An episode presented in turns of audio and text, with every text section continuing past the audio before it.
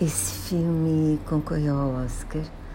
Conta a história de um casal de coreanos que migrou para os Estados Unidos. E aí ele tinha um sonho de se tornar fazendeiro.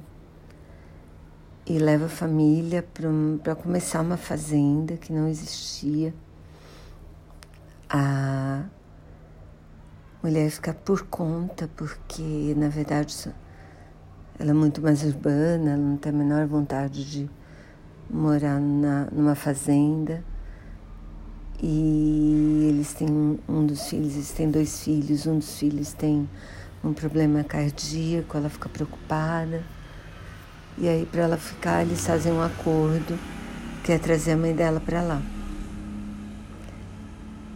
E isso tudo desgasta muito a relação deles. Eu gostei bastante. Gostei dos personagens, o menino é encantador e só muito verdadeiro, eu achei. A música é linda.